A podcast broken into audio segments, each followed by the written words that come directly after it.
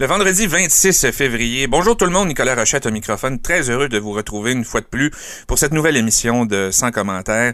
Cette semaine, très très grosse émission. On reçoit d'abord le fondateur du euh, Grand Défi Pierre Lavoie. Pierre Lavoie lui-même. C'était la grande marche sous zéro le week-end dernier. Alors on va discuter de ça avec euh, Pierre Lavoie et euh, de tous les autres événements qui entourent le Grand Défi. Ensuite, c'est difficile en tout cas pour moi d'imaginer TVA Québec sans la présence de Carl Larouche, mais il vient tout juste de prendre sa retraite. Alors je trouvais que l'occasion était idéale pour qu'on prenne un petit moment pour euh, jaser avec avec Carl. Alors il sera avec nous aujourd'hui. Ensuite, euh, dimanche, ce dimanche, malheureusement, on a un candidat de la région de Québec à Star Academy qui a été mis en danger. Donc Charles Camoun qui devra faire une prestation pour être sauvé par le public. Et pour euh, vous convaincre de voter pour Charles, j'ai reçu sa copine Johanna alors qui va être avec nous. Et aussi, on se transporte à nouveau à Saint-Apollinaire pour rencontrer un bénévole engagé dans sa communauté, Monsieur Roger Pomerleau. Alors c'est parti, on ouvre cette belle heure de radio avec The Verve, d'une rive à l'autre dans Port-Neuf-Lobinière. C'est sans commentaire à Choc 88.7. Depuis bientôt 15 ans, il réussit à faire bouger tout le Québec et particulièrement les jeunes avec les cubes énergie. J'ai la chance d'accueillir ce midi le fondateur du Grand Défi, Pierre Lavoie. Bonjour Pierre Lavoie, bienvenue à Sans commentaire et bienvenue à Choc 88.7. Oui, bonjour. Pierre, la Grande Marche sous zéro à sa première édition vient tout juste de se terminer. Quel bilan en faites-vous? Ben, un succès, sincèrement. Euh, vraiment impressionné par la participation, la participation des gens. Euh, on s'attendait peut-être à 100 000 personnes hein, qui emboîteraient le pas, à de marcher 5 km, parce que quand même, euh, c'est l'hiver. Mais finalement, c'est tout près de 240 000 personnes qui, qui, ont relevé le défi. On est très contents. Ben, je comprends. Euh, mais même si ça dépasse vos, euh, vos attentes, bon, malgré tout, on peut sentir une, une lassitude dans, dans, la population. Les gens sont fatigués du contexte, un peu moins inspirés à se botter le derrière et à sortir bouger, si, si je peux me permettre, sans compter les jeunes aussi qui, euh, qui, qui, ont besoin de bouger. Mais si j'avais Pierre Lavoie devant moi, qu'est-ce qu'il me dirait pour m'inciter à bouger malgré tout? Ben, je leur dis, je, te dirais que ton corps en a besoin. Hein? Tu ton corps, euh, c'est ton véhicule d'expression il va toujours bien te servir. Il va te servir à avoir des enfants, à voyager, à travailler, à avoir beaucoup de plaisir dans la vie. Mais tu dois t'en occuper. Il a besoin de dormir, manger, boire et bien entendu bouger. Il y en a, c'est vital pour ça. Donc, ce, corps, ce véhicule que vous, que, vous habitez, il a besoin d'un peu d'entretien. Puis euh, c'est quelque chose qu'on doit rentrer maintenant dans notre routine quotidienne, euh, faire des choses qu'on aime. Donc, ne jamais faire quelque chose qu'on n'aime pas, parce que vous ne ferez pas longtemps. Et euh, si en plus vous êtes accompagné d'amis, donc plaisir, amis, c'est deux éléments les plus euh, attractifs pour le répéter au quotidien. Donc, euh, quand on a ces deux éléments-là, on prend conscience que notre corps en a besoin, rapidement on se rend compte que d'ailleurs notre cerveau aussi en profite et que finalement c'est plus positif que négatif. C'est quoi la chanson préférée de, Pierre Lavoie pour se craquer? Qu'est-ce que qu'est-ce que qu'est-ce que vous écoutez dans votre iPhone quand vous sortez faire du ski de fond, du vélo ou autre? Ah, c'est bon, c'est bon. Moi, j'aime la musique. J'aime toutes les musiques. Euh, c'est sûr que mes musiques préférées, c'est les années 80. Hein, puis euh, dans la fenêtre de 1980 à 1984, automne 1984, j'ai une période pour moi qui était euh, très intense dans cette période-là où j'ai euh, puis j'aime encore la musique d'ailleurs je joue un petit peu de guitare et tout ça mais bon euh, je dirais euh, que j'aime tout. J'aime autant du Francis Cabrel que je peux amener que aimer du, du, du rock progressif j'aime beaucoup le rock progressif et alternatif puis ces temps-ci bon j'écoute du un, groupe que vous personne ne connaît mais que tout le monde devrait découvrir le groupe Manchester Orchestra. Donc c'est un groupe ouais Manchester Manchester Orchestra. OK.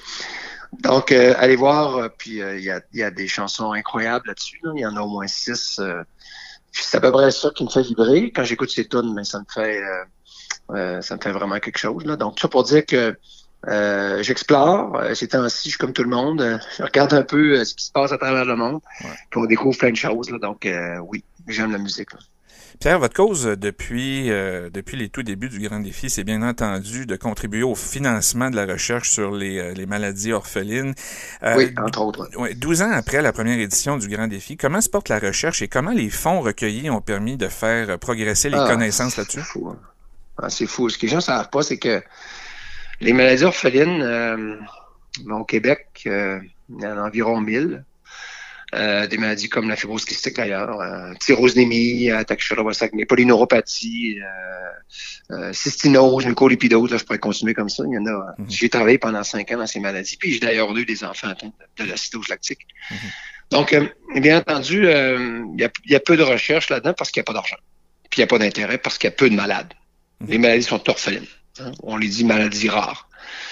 Donc, moi, j'ai dit, faut, faut les aider. Donc, euh, quand j'ai parti mon défi Pierre Lavoie le 3 septembre 1999, c'était pour la maladie de l'acidose lactique. Et ensuite, j'ai englobé les maladies de ma région. Mhm. Et après, je l'ai lancé à la grandeur du Québec pour aider toutes les autres maladies. Donc, ma fondation a donné beaucoup dans plein de projets de recherche. Je dirais, on a dû, en financer au moins 150, là, 200 projets de recherche au Québec. C'est des jeunes qui, qui, euh, qui allaient étudier euh, sur cette maladie, qui faisaient leur maîtrise, leur doctorat ou leur post-doctoral sur des maladies que personne ne s'intéresse, avec un chercheur senior. Donc, on a financé beaucoup de recherche, mais beaucoup d'éducation. Donc, des jeunes qui allaient être formés et devenir des chercheurs seniors. On a découvert des gènes grâce à notre fondation. Juste le nôtre, l'acétose lactique, qui avait coûté 300 000 à découvrir. 300 000 en argent. Maintenant, euh, après, quand, avec le travail qu'on a fait, il y a plusieurs gènes qui ont été découverts par des chercheurs. Ça n'a pas coûté ces prix-là. Aujourd'hui, découvrir un gène, ça coûte 10 000 là. Mm. Puis on est, on, est, on est ailleurs. Donc, on fait beaucoup de bien à des maladies qui sont oubliées. Et ça, c'est un des volets. Là. À part d'avoir remis 24 euh, millions dans les sept dernières années dans les écoles primaires du Québec, dans les écoles défavorisées en achat d'équipement. Ça, c'est de l'argent. C'est pas c'est pas du, du vin, non. C'est vraiment des chèques qui ont été donnés aux écoles.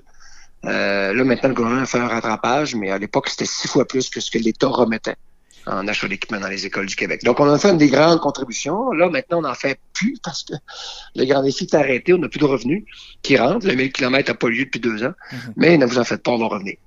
Et, tout ça a débuté, euh, comme vous l'avez mentionné, là, au Saguenay-Lac-Saint-Jean, en vélo. Au fait, pourquoi un défi cycliste au départ et pourquoi pas, par exemple, un, marathon ou autre chose? Ah ouais.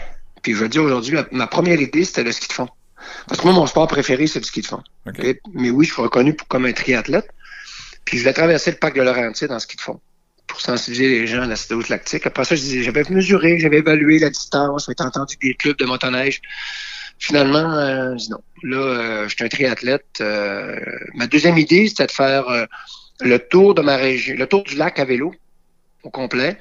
Ensuite, de nager un 5 km dans le lac Saint-Jean, puis de courir entre Jonquière et la pour faire un marathon. Parce que moi, je faisais des Ironman. J'étais un uh-huh. triathlète qui faisait l'Ironman d'Hawaii. Puis après, je me suis dit, non, on va faire le tour de ma région à vélo au complet. Donc, ça a donné 650 km. Mais je vais le faire d'une journée, sans m'arrêter, jour et nuit ça, a fait un temps d'arrêt. Les gens se posaient la question pourquoi? Ben, je leur disais que dans la région, il y a une maladie que vous ne connaissez pas, qui s'appelle acidose lactique. Mes enfants sont atteints. Euh, un de mes deux enfants est décédé il y a, il y a, deux ans. Le deuxième aussi est atteint, il va pas mourir l'année prochaine, puis on veut le sauver. Donc, on a besoin d'aide, c'est une maladie orpheline. Dans la région, il y a une personne sur 21 qui est porteur et vous ne le savez pas. Donc, ça vous concerne aussi. Quand vous aurez des enfants, vous serez à risque. Donc, vous êtes intérêt à m'aider. C'est à peu près ça le message. Et c'est à partir de là que le 3 septembre 1999 à 15 heures l'après-midi, c'était la genèse. C'est toujours là quand on part, il n'y a personne. Hein. J'étais avec ma femme, mon fils euh, Raphaël, un, journaliste avec un appareil photo, puis euh, quelques amis. Aujourd'hui, je me tourne puis je vois une armée qui pousse euh, vers une société différente. Donc, c'est l'héritage aujourd'hui du grand défi à la voix, c'est l'héritage à Laurie Raphaël. C'est nos enfants qui ont provoqué ça aujourd'hui, ben, quand je regarde ce qui se passe, ben, je suis en paix avec leur décès. Et 12 ans plus tard, c'est 215 équipes inscrites à chaque année. Bon, on oublie cette année et l'an dernier, bien entendu. Donc, inscrites aux 1000 km. C'est 12 activités, programmes majeurs au Québec qui euh, permettent à des milliers de Québécois de bouger. Pierre, c'est quoi les limites du grand défi? Ben, il en a pas. Euh, cette année, euh, l'an passé, on avait aussi euh, les États-Unis qui, qui, qui, commençaient à faire des cubes énergie que les Québécois connaissent très bien dans les écoles. C'est 80% des jeunes au Québec, au primaire, qui en font. C'est 450 000 enfants. Donc, on avait approché un peu, on a fait un peu de représentation aux États-Unis, puis ça a levé la main. On a fait un pilote il y a trois ans, et ben, il y a deux ans plutôt.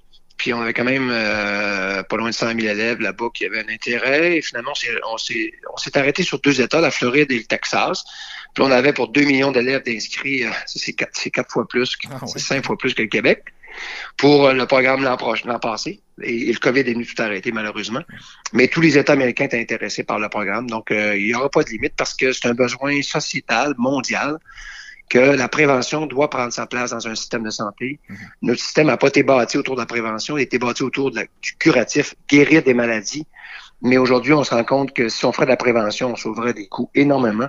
Puis il y a des gens qui auraient pas mal meilleure qualité de vie et surtout des, des espérances de vie, qualité de vie intéressantes. Donc euh, les gens ont, malheureusement sont malades très longtemps avant de mourir, tandis qu'on pourrait vraiment améliorer leur qualité de vie euh, puis profiter de leur retraite d'une façon vraiment euh, intéressant. Mais que voulez-vous, euh, le système n'a pas été bâti comme ça, il a été bâti pour, pour guérir. Donc, il est, bâti pour le rouge et non pour le jaune. Donc, euh, c'est ça. Pierre, l'événement fort du grand défi, c'est bien entendu le 1000 km. Et quand on pense à la pandémie, c'est presque pas possible de croire qu'on pourra se réunir en peloton un jour. Euh, un, un 1000 km post-pandémie, ça peut ressembler à quoi? Ah, c'est intéressant. Euh, cette année, on devait le faire euh, parce qu'on s'attendait que les vaccins euh, allaient accélérer, ça allait être un peu plus rapide et surtout les tests rapides. OK? On aurait été capable de faire une édition cette année. Ce, n'est que partie remise pour 2022, bien entendu. Et euh, il y aura un hybride des deux. Donc là, on est allé vers le virtuel. D'ailleurs, on aura lieu en juin prochain, les 19, 20 et 21 juin un million de kilomètres ensemble et ce sera pour tout le monde. Donc, les cyclistes, les coureurs, les nageurs, euh, les étudiants primaires, secondaires, cégep, université, entreprise et euh, toutes les personnalités euh, dans ces trois jours, on va dire aux gens, allez-y bouger, puis cumuler des kilomètres à votre façon et venez finalement les, les rentrer dans notre, dans notre système. Ce qu'on veut vraiment, c'est créer un grand mouvement social. Et bien entendu, l'an prochain, 2022, il y aura le 1000 km et le million de kilomètres ensemble qui vont venir s'amalgamer ensemble pour faire un événement réel et virtuel. Donc, tout le monde à travers le Québec, puis même le Canada, et même les États-Unis, puis même à travers... Parce que l'an passé, quand on l'a fait, on a eu quand même, euh, je pense, c'est 25 pays euh, qui ont participé au million de kilomètres ensemble. C'est ça, le, virtuel. Et ben, parce que le virtuel, il n'y a plus de limites. Ben c'est ça. Tu peux sauter des frontières, euh, tu t'inscris, tu participes, tu partages ta photo... Euh, c'est extraordinaire. C'est en train de grandir. D'ailleurs, avec l'événement de l'an passé, dans le million de kilomètres ensemble, parce qu'on a annulé le 1000 kilomètres, dans le 1000 kilomètres, on a tiré 1000 cyclistes plus, plus 5000 cyclistes à la boucle, qui est une des étapes du 1000, donc ça mm. faisait 6000 participants. avec le million de kilomètres ensemble, on a atteint 63 000. Quand même. Donc, vous voyez, on est dans une autre dimension. Puis cette année, euh, on sera dans des chiffres avec un zéro de plus ajouté. Donc, on devrait dépasser demi-million de personnes. On est vraiment ailleurs. Donc, c'est pour ça que le COVID, moi, depuis euh, déjà six mois, même plus que six mois, depuis neuf mois, euh, je dis j'ai commencé à dire grâce au COVID, grâce au COVID, grâce au COVID et grâce au COVID. La société va évoluer, enfin, vers, euh, selon moi, un système de santé plus durable, vers une économie plus durable, vers un environnement plus durable, et vers, bien entendu, un, système d'éducation plus durable. Donc, la durabilité va faire partie maintenant de nos prochaines orientations. Pourquoi? Parce qu'on devra rebâtir notre société après le COVID et on va prendre des choses, on va faire des choses, puis il y a des choses qu'on ne pourra plus faire et on devra aller vers la durabilité. Pourquoi? Parce qu'on va emprunter des milliards pour rebâtir et reconstruire et ceux qui paieront la facture, ce sont nos enfants. Mmh. Et si on est pour reconstruire la Chevrolet 1967, là, qui est le modèle qui était non pérennisable depuis des années, ben nos enfants ne sont pas fiers de notre choix, surtout c'est eux qui vont payer la facture. Donc, on est condamné présentement à aller vers la durabilité. Puis c'est une très bonne chose euh, que l'accès à l'événement virtuel demeure euh, dans votre planification parce que euh, il y avait peut-être un côté exclusif. Ben, en fait, il y avait un nombre, un nombre d'équipes plus limité, alors que là, vous augmentez ah votre portée d'une manière infinie. Pierre, je me permets en terminant deux questions peut-être un peu plus personnelles. si je vous donnais le pouvoir de changer ou d'influencer un truc, une chose cette année, ça serait quoi? que toutes les écoles du Québec secondaires, que la société euh, accepte, c'est surprenant ce que je veux dire, que qu'un enfant à 20-14 ans, on n'a aucune structure de compétition, de mesure et d'évaluation autour de lui. Donc, euh, ce que je dirais, c'est pas avant 14 ans. Un slogan qui sortirait. Pourquoi? C'est parce que un enfant entre le secondaire 1 et secondaire 3, on perd 73% des jeunes qui arrêtent de bouger. Là, là, ça se passe là, là, entre le secondaire 1 et le secondaire 3. Parce que les systèmes qu'on a mis en place, c'est des, c'est des systèmes d'exclusion. On mesure, on évalue, on compare, on veut des bannières dans le gymnase du RSEQ parce qu'on veut être meilleur que l'école d'à côté ou l'école privée qui nous, qui nous challenge. Qui paye pour ça, c'est nos enfants.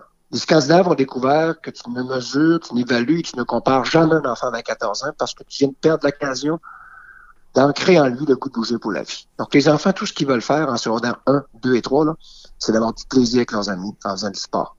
Mais c'est les, enjeux d'adultes et de fédérations et d'associations qui ont d'autres intérêts. Donc, on bench les petites filles durant le volleyball, durant le tournoi, en secondaire 1 et secondaire 2, parce qu'elles risquent de nous faire perdre la bannière. Donc, la petite fille, sa confiance en elle diminue, son estime de elle diminue, et elle n'a plus de plaisir. Donc, elle l'abandonnera. Elle essaiera nos sports, le basketball, ce sera le même système. Ensuite, elle demandera à ses parents d'essayer le soccer, ce sera le même système. Finalement, elle finira par abandonner et terminer sur l'heure du midi avec ses amis sur son téléphone dans ce monde virtuel. Et qu'est-ce qui l'a rendu sédentaire? C'est pas elle, c'est le système. Donc, mon rêve, c'est que tous les enfants de 14 ans puissent développer leurs habiletés motrices, leurs compétences, plutôt que leur performance. Donc, imitons des pays qui performent sur le bilan santé publique et qui performent aussi au niveau de la performance athlétique parce qu'ils gagnent le classement général des médailles aux Jeux olympiques. Donc, nous, on a le modèle américain, le modèle d'exclusion. On trouve le talent le plus tôt possible, on le concentre tous ensemble. Ceux qui n'ont pas de talent, on n'a pas de temps à perdre avec eux. Et à travers ça, on développe un champion. Et on gagne une médaille et on fait un gros show pour montrer qu'on est les meilleurs au monde. Ça, c'est le modèle américain. Mais quand je regarde les Américains, oui, ils gagnent des médailles. Ils en ont gagné 132 au Jeux de Rio. Mais c'est la société la plus obèse au monde. Donc, c'est le pays le plus mal en forme au monde. Quelle contradiction. Donc, c'est pas les médailles qui fait qu'une société bouge. Donc, un jour on reformera notre système, euh, je suis le premier à puis je le aujourd'hui encore, il faut faire évoluer nos systèmes qui discriminent nos jeunes qui les rendent sédentaires. C'est pas de la faute de vos enfants en passant. Si les parents vous êtes découragés, ne vous en faites pas, c'est pas de votre faute. Mm. C'est le système qui les a, qui les a repoussés tellement inspirant vous écoutez, Pierre. En terminant, quand vous regardez tout ce que vous avez accompli, c'est quoi les sentiments qui vous habitent? On n'a pas terminé. Moi, on a vécu des choses. Je pense qu'aujourd'hui, je aux jeunes, je suis fier quand je vois tout ça, mais, mais regardez, je vous donne un exemple. Que c'est chez moi, là. Moi, j'étais, euh, j'ai gagné, j'ai trois fois l'Ironman d'Hawaii, Bon. J'ai eu les records, j'ai gagné des trophées, des médailles, j'ai reçu trois doctorats, l'Université de Sherbrooke, Scoutimi, euh, Kingston en Ontario. J'ai reçu la médaille d'or de faculté de médecine à l'Université de Montréal. J'ai réussi à mettre en place un dépistage génétique populationnel qui a réglé le problème des maladies existantes du Saguenay-Saint-Jean. Mais si vous chez moi, vous n'avez rien trouvé de tout ça. Il n'y a rien d'accroché. Vous n'avez aucun trophée, aucune médaille, aucun doctorat. Ils sont, ils sont tous dans le sous-sol, dans le bois d'une boîte de carton. Je l'ai jamais fait pour le titre. Je le fais pour faire avancer une cause sociale. Moi, je suis un entrepreneur social. Il y a des choses qui sont inacceptables. Puis, euh, je m'argumente avec la science. Et par la suite, bon, on passe à l'action. Puis je mobilise les gens pour changer les choses. Euh, je, suis même depuis tout petit. Puis euh, aujourd'hui, euh, la maladie est arrivée dans ma cour, l'acidose lactique. Je c'était inacceptable ce qui se passait. Il fallait que ça change. Ensuite, on voulait pas nous donner un système de prévention. C'était inacceptable. Ben, je me suis battu à coup d'arguments. Puis finalement, on a ce programme-là. Donc, les saines habitudes de vie, aujourd'hui, euh, on fait pas juste parler. On pose des gestes. Oui, fier, puis quand on me donne un titre, pourquoi je l'accepte? C'est parce qu'on me donne le clenchoir. Ça me permet de passer mon message, mhm. comme tu me permets de faire aujourd'hui. Ça permet de faire élever un peu nos consciences sociales, puis de dire, il y a des problèmes dans notre société. Puis aujourd'hui, on n'est plus à regarder qu'est-ce que l'État peut faire pour nous, mais qu'est-ce que nous, on peut faire finalement pour régler le problème. Moi, suis qui comme personne? Je suis Pierre Lavoie, je suis un athlète, je suis un père de famille, j'ai une jeune fille, Joliane, j'inculque des valeurs et des principes. Euh, mais, mais on n'est pas parfait, mais on fait ce qu'on peut. Mais gamin, je peut-être que je pourrais créer de grands défis Pierre Lavoie pour apporter ma contribution. Je suis un médecin, je suis un enseignant. Aujourd'hui, on doit se regarder et se dire qu'est-ce que je peux faire moi? On peut plus maintenant donner à l'État la responsabilité de régler les problèmes. L'État est plus capable. La mère patrie, elle n'est plus capable de gérer tous nos problèmes. On a une grande part de responsabilité. Tantôt quand je vous disais que ton corps, c'est ton véhicule d'expression, tu l'habites, t'es le premier responsable. C'est pas l'État, c'est toi. Occupe-toi bien ton corps, il va te livrer toute ta vie. Il va toujours bien te servir, ça. Et c'est pour ça qu'il faut continuer de se prendre en main et. Ah oui, il faut, faut. Puis, l'inculquer à nos enfants. Puis leur dire, vous savez, c'est important. Euh, puis ça, le message-là, ils te comprennent hein, en passant. Hein, ça va être ton véhicule, tu dois t'en occuper, il doit dormir, il doit manger, il doit boire, tu dois tu dois t'en occuper. quand l'enfant grandit avec ça, ne, vous en faites pas plus tard.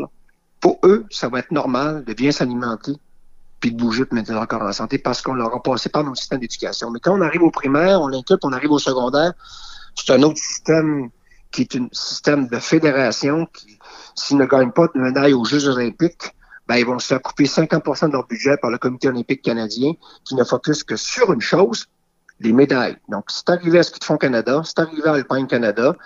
Donc, les sports, l'argent va au sport de pirouette qui nous fait gagner des médailles deviennent des sports millionnaires, puis des, autres sports traditionnels comme le baseball, comme le soccer, c'est des sports sous-financés, c'est eux qui sont des sports d'inclusion. Même si tu es pauvre, tu peux jouer au soccer, puis même si tu es pauvre, tu peux jouer au baseball. Mhm. Mais excuse-moi, ça c'est des sports sous-financés par l'État. L'État, ça donne pas de médaille.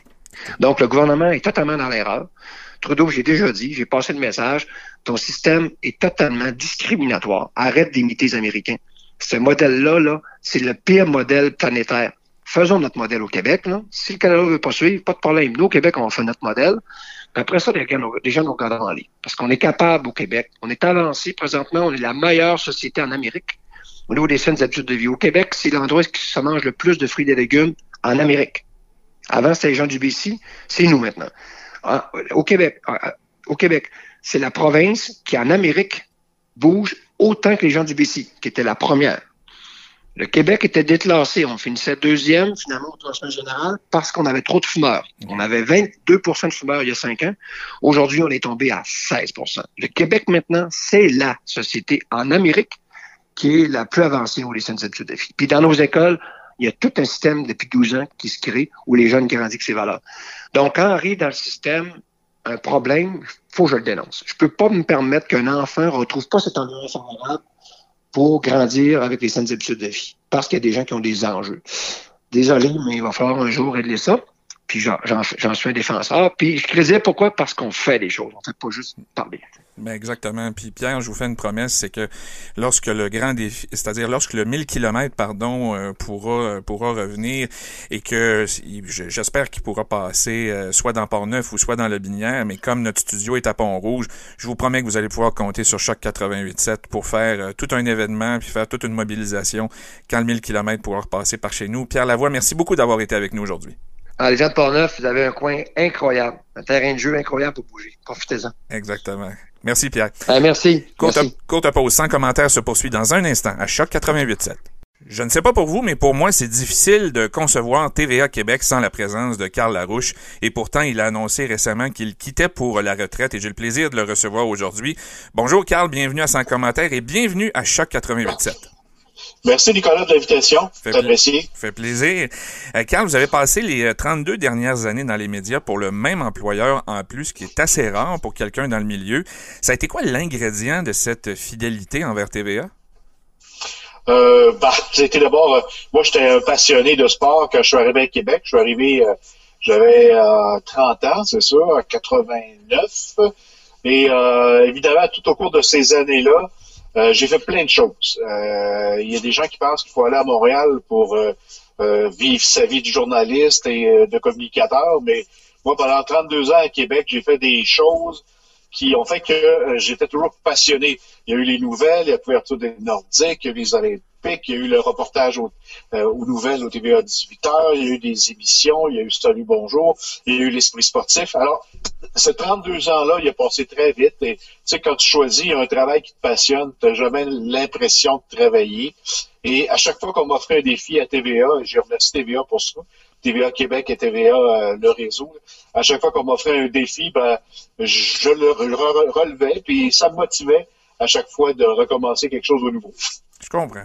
Euh, cinq ans après ton arrivée à, TVA Québec, euh, vous y avez fait référence là, il y a un instant, vous avez participé à la couverture des, Jeux olympiques puisque TVA était le diffuseur officiel, c'était à la mer.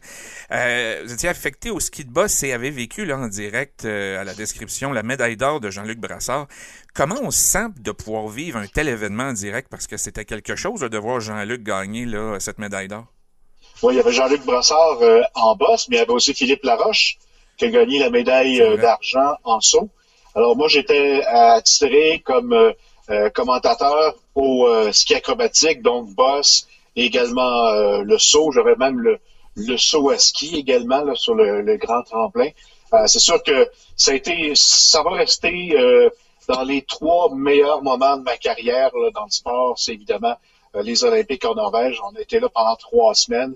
Et les deux semaines que ça a duré, c'était vraiment intense parce que à tous les jours, on avait une description à faire, on avait des reportages à faire. Et ces deux semaines-là étaient magiques. Et évidemment, la description de d'athlètes qu'on connaît depuis des années, comme Jean-Luc Brassard euh, en boss et Philippe Laroche euh, en saut, ben, c'est un petit peu le, c'est un petit peu le summum, hein, quand mm tu as la chance de, de, décrire ça, des performances d'athlètes québécois comme ça. Et la ça a été des, je pense, que ça a été les derniers Jeux olympiques d'hiver vraiment magiques, parce qu'après ça, la machine s'est emballée là, avec Salt Lake puis les gros Jeux olympiques, puis des millions, les millions, et les milliards même. Mais je pense que l'île j'ai vécu un ce jeu olympique, et je pense que ça a été l'un des plus beaux là, en hiver. Et comment ça se vit sur le dans le village olympique là? Dans le fond, on est affecté à, la, couverture, mais euh, ce que ce qu'on a à faire est peut-être pas nécessairement récurrent de jour en jour. Est-ce qu'on a le temps on a le temps d'en profiter, j'imagine? Dans les trois semaines que j'ai été sur place à l'île la je pense que j'ai eu euh, un avant-midi de congé un peu plus tard en après-midi. Par le reste là, c'est le travail. Euh, on arrive une semaine avant, on avait fait euh, un genre de pre-game show, là, euh, émission euh, d'avant olympique. On a travaillé ça toute la semaine. Et quand ça commence, c'est un feu roulant.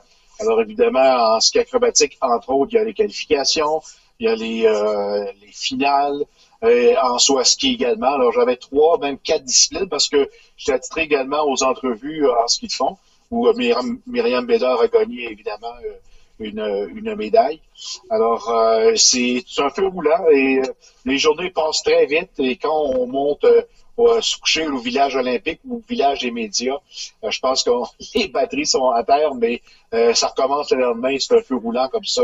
ça a été trois semaines là vraiment très, très, très intense. Ce qui fait d'ailleurs la qualité des, des diffusions, là, jeu après jeu. Donc, effectivement, vous en pas, vous, allez pas là faire, faire du tourisme, là, comme on dit. Exact. Euh, Carl, vous y avez fait référence aussi en, début d'entretien. Euh, la couverture des Nordiques jusqu'en 1995, ça a été un, gros morceau de votre carrière. Pour beaucoup de vos anciens collègues, ça a été synonyme de devoir faire autre chose. Euh, comment, de, de votre côté, vous avez abordé cet événement-là? Qui a été marquant, somme toute, là, pour le sport de la région de Québec de perdre une équipe d'envergure, puis en quoi ça l'a influencé la suite? C'est sûr que ça a été un moment euh, très décevant de la carrière. Là. On était euh, plusieurs journalistes sportifs, tu le mentionnais, à courir le beat euh, des Nordiques. Moi, je l'ai eu la chance de faire dans les sept dernières saisons quand je suis arrivé à TVA Québec. Et par la suite, ben, il y a eu euh, l'arrivée des euh, Rafales, qui a continué un petit peu le hockey au, Colisée. Il y a eu les Citadelles dans la Ligue américaine. On est encore attitré à ces équipes de hockey-là. Il y a eu la déception de ne pas avoir les Jeux olympiques, euh, la candidature pour, pour Québec. par la suite, ben, il y a eu l'arrivée du Rouge et Or, le retour des remparts. Tout ça, tout ça s'est enchaîné et TVA quand même, même si on avait à ce moment-là aboli le bulletin TVA Sport. On a quand même euh, conservé dans chaque euh, station euh, du Québec un gars de sport. Alors, on avait quand même des topos de sport. Et Québec, bon, on était un marché un petit peu particulier. On est un marché particulier à Québec parce que là, il y a beaucoup de sport. Et comme je disais, ben, il y avait le, football rouge et or qui est arrivé, le retour des remparts qui a été acheté par M. Tanguay Patrick Roy. Euh, tout ça, ben, ça créait d'effervescence dans la ville au niveau sportif. Et il y a eu également le sport amateur, euh, Québec, à TVA Québec, on a également, nous a donné la chance de couvrir beaucoup le sport amateur, alors des carrières euh, comme Alex Harvey, comme la famille Laroche et tout ça. Ben, c'est un gros marché de sport et c'est pour ça qu'on a pu, on a pu conserver là, nos postes et parler de sport pendant toutes ces années, même après le départ de Nordique qui mettait, ce qui, ce qui, a permis aussi de mettre en valeur le sport amateur euh, davantage. Et oui, et oui, et oui, et oui, ça, entre autres, avec les douze dernières années, l'esprit sportif, là, c'était quand même euh, un show, un show unique en son genre, hein, parler de sport amateur quotidiennement, c'était la seule quotidienne de sport amateur au Québec. Oui, il y a le réseau des sports, il y a TVA Sport, puis RDS, mais parler juste de sport amateur, c'était la seule émission là, locale euh, de sport amateur et j'en remercie euh, TVA pour ça parce qu'on a pu donner une belle fenêtre, une belle visibilité à nos athlètes amateurs. Carl, quand vous regardez ce que sont devenus les médias depuis 32 ans, leur évolution, la place des réseaux sociaux, je suis certain que euh, dans votre tête, vous vous dites, mais le métier, il a évolué, puis moi, j'ai dû m'adapter, bien entendu. Mais euh, diriez-vous que le métier est plus difficile aujourd'hui à réaliser, puis surtout pour aller capter l'auditoire? Euh, pas plus difficile. moi, je pense, moi, je dirais même plus facile parce qu'on a accès beaucoup plus rapidement aux athlètes, euh, aux événements, aux images des événements. Euh, il y a quelques années, là, euh, on enregistrait encore des événements. On avait des feeds qui arrivaient d'un petit peu partout. Il n'y avait rien. Maintenant, on peut se servir des réseaux sociaux parce que les organisations nous envoient des images par les réseaux sociaux, nous permettent de rejoindre les, athlètes par les réseaux sociaux. C'est plus rapide. dernièrement, on a vu l'exemple avec la pandémie. on réussissait à rejoindre les athlètes euh, par euh, FaceTime, par Skype. On, quand même, réussissait quand même à aller chercher la matière première qu'on avait besoin pour faire nos reportages. Et euh, moi, je pense que ça a aidé, mais il n'y a rien qui va. Peut-être les, les, médias traditionnels comme TVA Sport, RDS et TVA à Québec vont demeurer quand même des, des médias qui vont offrir beaucoup, beaucoup plus que les réseaux sociaux. je parle en frais de reportage et en fait de contenu. Et si vous aviez à donner un seul conseil à un ou une jeune journaliste qui souhaite débuter dans le métier, ça serait quoi? Euh, d'être passionné, premièrement, et de tout faire pour euh, justement euh, réaliser ses rêves de, de passionné, entre autres de sport, ça peut être au général également, mais de prendre la décision d'aller prendre de l'expérience. Il y a beaucoup de jeunes qui veulent commencer à Québec, à Montréal, moi, j'ai été euh, à la radio pendant huit ans à Chicoutimi, au Saguenay, et euh, à un moment donné, euh, je voulais faire de, la télévision. J'ai pas pensé à Québec tout de suite. Là. Je suis allé cinq ans travailler à TVA à Carleton en Gaspésie, où j'ai j'ai fait le sport, j'ai fait de la publicité, j'ai fait des émissions spéciales, j'ai appris, j'ai fait du montage. Alors j'ai appris mon métier là. Et par la suite, je suis parti de Carleton en Gaspésie et c'est à Québec que s'est poursuivi ma carrière pendant 32 ans. Alors, n'hésitez pas, les jeunes, à aller prendre de l'expérience. Euh, je voyais euh, dernièrement, il cherchait un journaliste, euh, caméraman du côté de TVA à Gaspé. Sautez là-dessus. Allez, allez prendre de l'expérience. Vous allez vivre quelque chose de vraiment unique. Et après ça, ben, vous pourrez peut-être arriver à Québec ou dans des gros marchés comme, comme Montréal pour poursuivre votre carrière. Mais euh, ce que je disais au début, c'est d'être passionné euh, de, son, de son métier. C'est bien important.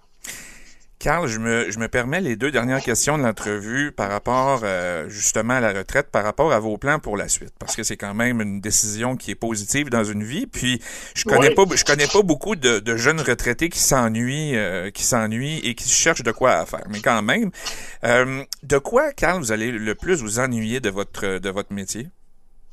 Moi, je vais m'ennuyer du contact avec tous les athlètes que j'ai eu, j'ai eu à travers les années et tous les événements à lesquels j'ai participé comme journaliste. Ça, je m'ennuie de ça parce que c'était... Euh, il n'y avait pas une journée pareille. Hein. Une journée, c'était euh, Laurent Dubreuil. Le lendemain, c'était Alex Harvey. Euh, sur le lendemain, j'avais une pratique des remparts de Québec. Je parlais à Patrick Roy. Alors, c'était un feu roulant. Ça, je m'ennuyais de ça, de rencontrer les gens, de jaser avant l'entrevue, après l'entrevue avec ces athlètes-là. Et ce que je m'ennuie le moins, c'est euh, de travailler dehors l'hiver. Ça, c'était difficile.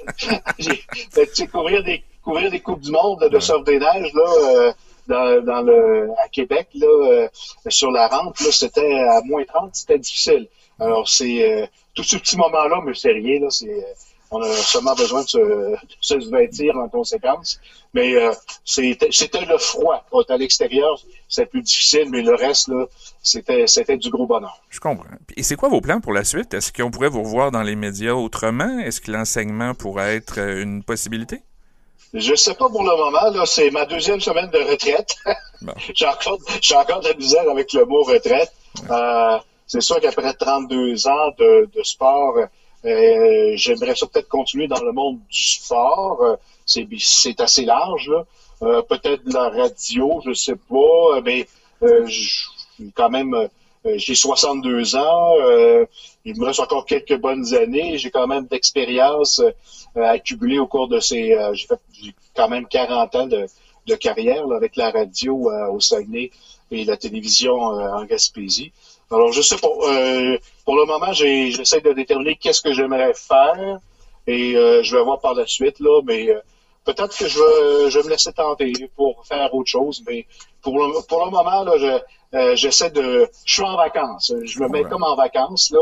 Et je m'ennuie des, de mes confrères, de mes consorts de travail, mais euh, euh, je dis pas que peut-être je ferai pas un petit quelque chose dans le monde du sport encore euh, bientôt ou dans quelques temps.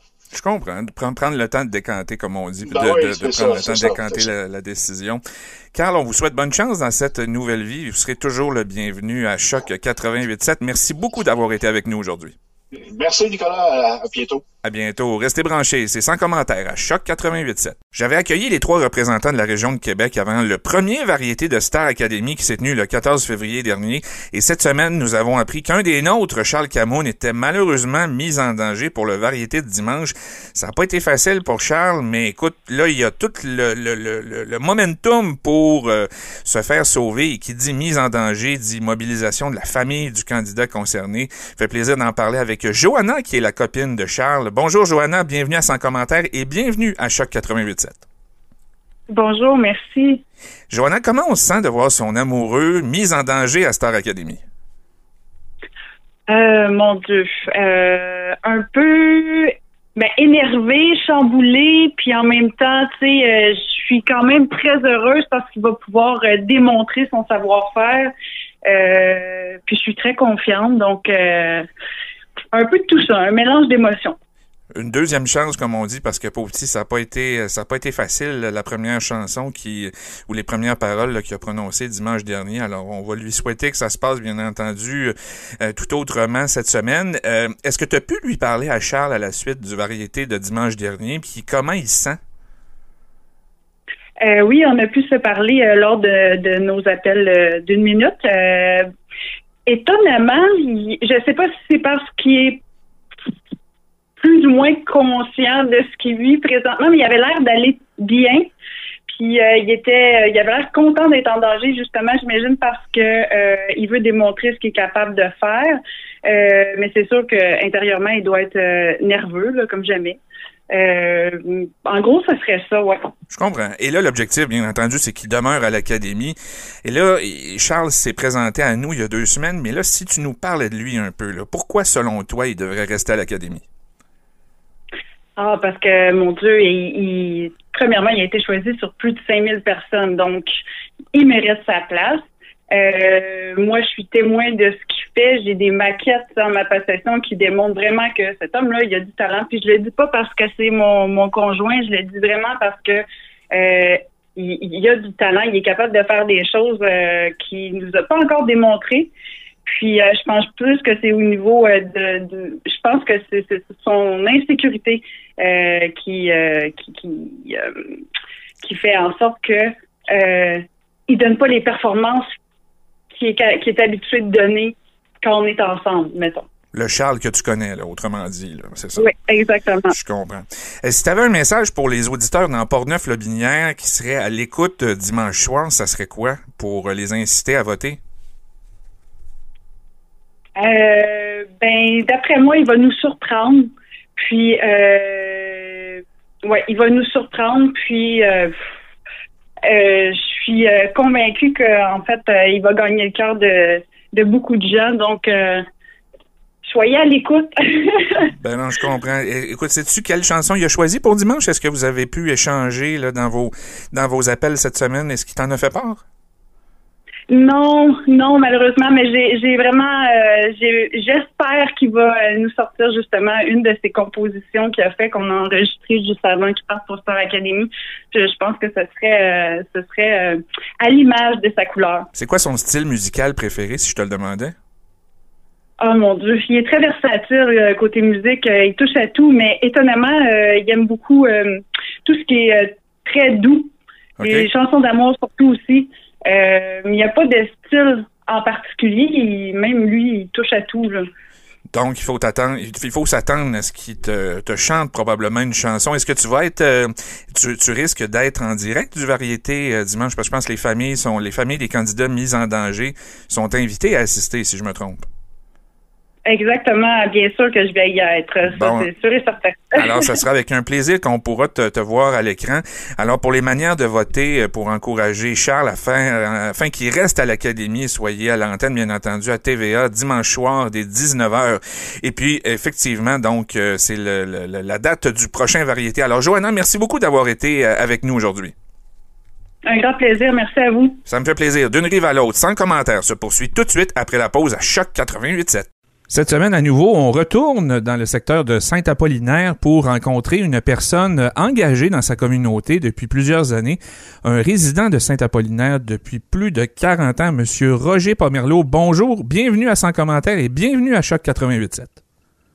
Alors, bonjour, ça fait plaisir de, de, vous entendre. Ben excellent. Ben nous aussi, ça nous fait plaisir. Euh, d'entrée de jeu, M. Pomerleau, dites-moi, euh, je pose cette question-là à, tous nos bénévoles qu'on reçoit. D'abord, comment allez-vous et comment vivez-vous le contexte de la pandémie là, depuis un an? Ben moi, ça va très bien. la seule chose, c'est difficile côté famille de voir nos enfants et voir nos petits-enfants. Ouais. Moi, je suis retraité depuis cinq ans. OK. Puis euh, j'ai la puis mes, mes enfants, moi, ils restent tous à l'extérieur des autres provinces. c'est plus dur à se voir. Donc vous aviez pas donc donc si vous vous voyez pas en personne là, c'est malheureusement les juste les réseaux sociaux ou le téléphone, c'est ça? Ben, surtout euh, via internet là. Ouais, c'est ça. oui. Oui. Bon, puis, sinon la santé est bonne de votre côté? Oui, jusqu'à ce oui, parce qu'on se tient actif, faut toujours bouger, c'est important. Alors, moi, j'ai la, j'ai la chance d'avoir de quoi m'occuper, par exemple, pendant la, pandémie-là. Quoi donc? Parce que je, m'occupe, comme euh, un matin, j'ai, ouvert des cours, j'ouvre des cours pour l'ancienne compagnie que je travaillais avant. OK. Puis, euh, l'été, je travaille chez Pelouse, toujours pour la même compagnie. Donc, vous faites de la neige. Ben, vous, faites de la neige puis vous tondez des gazons. Oui, l'été. Bon. Et puis, euh, le printemps, ben, j'ai une petite cabane à sucre, alors ça, ça occupe. Ça s'en vient. La seule chose, c'est qu'on n'a pas, oui, ça s'en vient. La seule chose, qu'il n'y a plus de rencontres, il n'y a plus d'amis qui viennent, puis on ne va pas au restaurant. C'est ça, qui c'est ça le plus dur. Je comprends. Mais sinon, vous avez gardé vos, vos, vos hobbies, vos, euh, vos activités. Euh, vous êtes, vous restez pas dans, nécessairement dans la maison en train de ruminer, comme on dit. Euh, dites-moi, Monsieur Pomerleau, vous avez fait carrière dans, dans quel domaine? Parce que vous m'aviez dit, là, je, suis retraité là, depuis, depuis quelques années, mais disons, au cours des, des 30-35 dernières années, vous avez travaillé dans quel domaine? Dans le domaine de l'aviculture. OK. J'ai pendant 49 ans pour la même compagnie. J'ai été 28 ans camionneur dans les poussins et œufs. Après ça, j'ai travaillé comme main de ouvrage général pour la même compagnie tout le temps. Dites-moi, est-ce que c'était toujours à dans, dans, dans le Binière à ce moment-là? Oh non, non, quand j'étais camionneur, non, j'ai fait du Nouveau-Brunswick, j'ai fait des États-Unis, non. Non, mais je parle, l'entreprise, elle était basée dans le Binière, c'est oui. ça? OK. Euh, Scott Junction. À Scott Junction, donc au, aux limites sud, euh, aux limites sud-est là, de, de, de Lobinière, comme on dit. Oui, c'est ça. Donc, dans le domaine de l'agriculture, vous avez été camionneur, donc vous avez vu du pays, vous avez vu de la route, puis euh, comme main-d'œuvre générale, ben j'imagine que vous, vous, vous étiez toujours en contact avec avec des gens de la, de la communauté. Dites-moi, euh, d'où vous est venu euh, l'intérêt de vous engager dans la communauté de la Binière de Saint-Apollinaire? Pour commencer, c'est les rencontres avec beaucoup de gens. Comme tu disais, l'ouvrage que j'avais, je rencontrais beaucoup de gens c'est de savoir écouter nos gens et euh, écouter ce qu'ils ont à dire. Puis il y en a, vu que tu es un étranger, qui sont, beaucoup euh, ouverts à compter les histoires. Alors, tu écoutes sans les juger. Puis là, je me suis aperçu que le monde a besoin d'écoute. Ça, c'était mon gros point. Puis vous, vous étiez, euh, puis dans quelle euh, dans quelle cause ou dans quel organisme vous avez pu euh, faire preuve de cette écoute-là? Parce que bon, je pense que vous mentionniez que ben, la personne qu'on recevait la semaine dernière, Jonathan Bernard, je pense que vous le connaissez bien, puis vous étiez impliqué un petit peu dans les mêmes causes. Mais parlez-moi là des, des organismes dans lesquels vous vous êtes impliqué, ceux que vous vous impliquez peut-être encore. Parlez-moi de ça un peu. Là. Tout a commencé moi en 1984 justement la même chose que Jonathan, ben, scout et guide. Alors, j'étais invité au Lac Blanc en tant que parent responsable avec 24 jeunes. OK. J'étais parent responsable. Et puis, euh, j'ai adoré ça. Puis l'année dans à l'automne, ça c'était au mois de juin. À l'automne, c'est moi qui étais responsable de 24 jeunes de 9 à 11 ans, avec deux autres animateurs. Alors, euh, c'est comme ça que ça a commencé. Et puis, tout ça, qu'on donne notre temps. Nous autres, les, tu donnes ton temps pour les jeunes, mais comment que c'est enrichissant pour toi-même? Hein? C'est là que je, je me suis découvert les capacités que je savais pas que j'avais en tant qu'animateur, puis euh, savoir écouter, puis travailler en équipe. C'est- là que ça a commencé. Je J'ai comprends. fait ça cinq ans. Vous J'ai avez- fait ça cinq ans. Cinq ans dans les scouts? Oui. Bon, puis après ça, donc là, on est au début des années 90, puis après ça, comment s'est poursuivi votre implication dans la communauté? En 1989, j'ai joint les Chevaliers de Colomb. OK. Pour, pour- à cause d'une levée de fonds pour nous autres, la maison de la famille. Ils partaient de maison de la famille, puis j'ai été demandé de faire une levée de fonds. Et puis j'ai embarqué là-dedans. Puis quand tu dis oui une fois, ben là, tout a commencé, j'ai rentré chevalier. J'ai été député de district responsable du comté de Lobinière quatre ans. Après ça, j'ai été grand chevalier, fidèle navigateur. Après ça, responsable provincial des effectifs pendant deux ans. Responsable régional des effectifs depuis dix ans. Après ça, j'étais maître des cérémonies d'un congrès provincial à Montréal et à Québec. Après ça, régional. Ça, c'est des. À cause, tout ça dépend des scouts et guides. C'est là que c'est- on, on montre aux jeunes à relever des défis, alors nous autres aussi. Faut que les babines suivent les bottines, comme on dit. Je comprends ça. Dites-moi, M. Pomerleau, euh, M. Bernard nous l'a expliqué la semaine dernière à sa façon, mais pourquoi, selon vous, les Chevaliers de Colomb ont toujours leur pertinence encore en, en 2021? Parce que dans l'imaginaire collectif, ça peut donner l'image d'une entre- d'une organisation qui regroupe des vieux, puis qui euh, sert pas à grand-chose, à part que de, de servir de lieu de rassemblement pour des hommes, mais sans plus. Mais dites-moi, ça, ça, ça- les Chevaliers de Colomb, c'est pas que ça. Ils s'impliquent énormément dans la communauté, n'est-ce pas? Oui, mais on a un défaut. On montre pas ce qu'on fait. Je comprends. Mais, comme euh, tu dis, euh, nous autres, à Saint-Apollinaire, on, on est chanceux. On a une gang de jeunes. Parce que moi, j'ai été grand chevalier, puis c'est Jonathan qui m'a remplacé. Moi, j'avais 50 ans quand j'ai logé. Lui, il avait 25 ans. Alors, avec un jeune de 25 ans, c'est quoi que ça fait? Il a rentré des jeunes de 25 ans. Bon.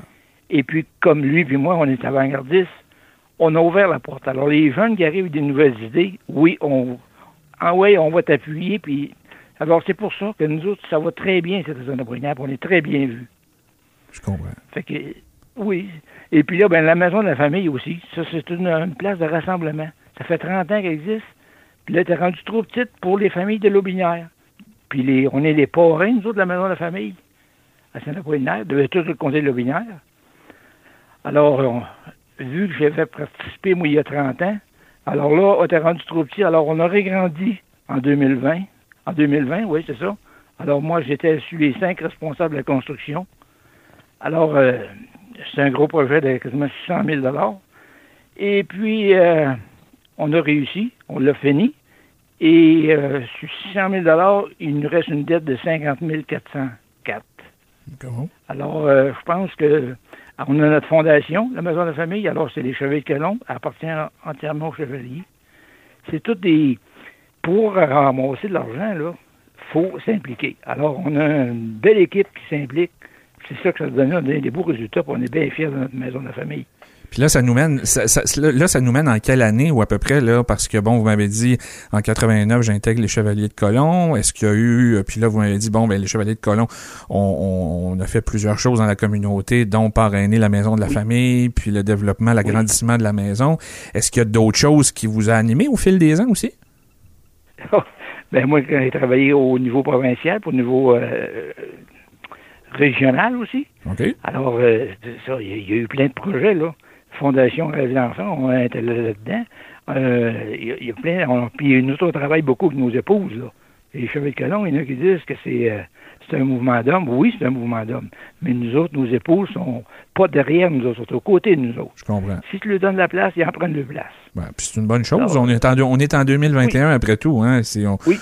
les, les, femmes, les, les, femmes ont lutté pendant plusieurs années pour justement euh, l'égalité des chances, euh, l'équité salariale et autres. Et puis heureusement qu'elles qu'elles sont là aujourd'hui. Puis elles font partie de l'implication, je dirais même, elles doivent même être majoritaires dans l'implication communautaire, euh, justement à ce niveau-là, de par, de par leur énergie. Donc je suis convaincu que vous êtes tous et toutes bien, bien beaux à voir dans vos dans vos engagements. Dites-moi, Monsieur, euh, Monsieur Pomerleau, euh, vous m'avez dit tout à l'heure que euh, vous avez compris ce que les gens avaient besoin en vous impliquant. Les gens ont besoin d'écoute, les gens ont besoin de s'exprimer. Mais vous, qu'est-ce que vous en avez retiré de tout ça au fil des années? Qu'est-ce que ça vous a apporté de vous impliquer autant pour votre communauté? Ah, la fierté.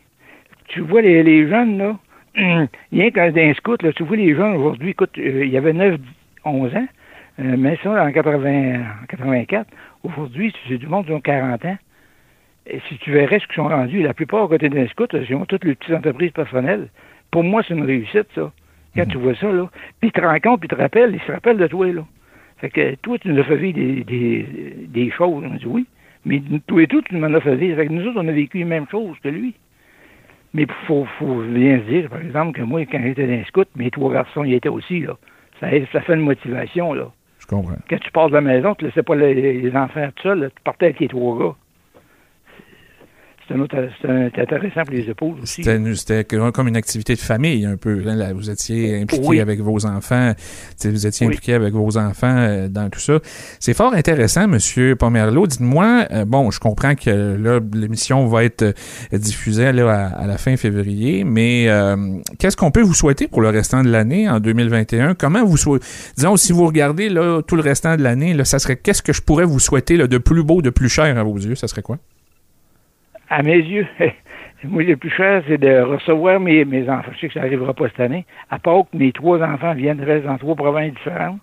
À toi, c'est de recevoir mes enfants, mes petits-enfants chez nous, ici, à Pâques. Ben, gardez, gardez espoir, gardez espoir parce que le vaccin s'en vient. Puis euh, ayons, euh, ayons en tête qu'on va pouvoir un jour, euh, pas si lointain, peut-être cette année, pouvoir se regrouper à nouveau. Monsieur Pomerleau, ça a été un grand plaisir de vous recevoir aujourd'hui. Je vous remercie beaucoup d'avoir été avec nous. Puis vous êtes toujours le bienvenu à mon micro si vous voulez qu'on se refasse une petite jasette comme aujourd'hui. Ça va me faire toujours plaisir. OK. Mais moi, il faudrait dire d'autres choses. Ben oui, mais je vous en prie. Je dire, moi, que nous autres, là, on est gâtés, cette saint apollinaire, par la municipalité. OK. Ils sont à l'écoute de nos associations, sont toujours là. Si tu les membres le rencontrer, ils vont te rencontrer. Puis il y a toujours des belles félicitations euh, aux organismes. Alors moi, je suis fier d'être chevalier, puis je suis fier de ma paroisse.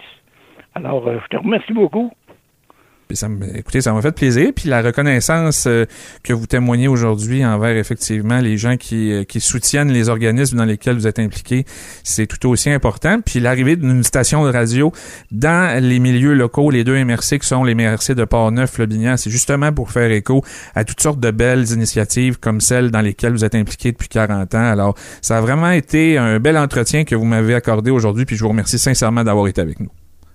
Ben, c'était bien gentil, toi aussi. À la prochaine. À la prochaine.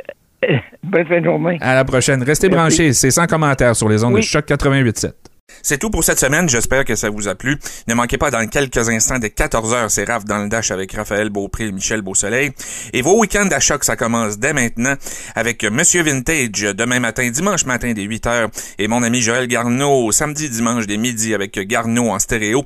On se laisse avec la musique de France d'amour. Je vous souhaite une excellente semaine partout d'une rive à l'autre dans Port-Neuf-Lobinière sur les ondes de choc 88.7. Salut!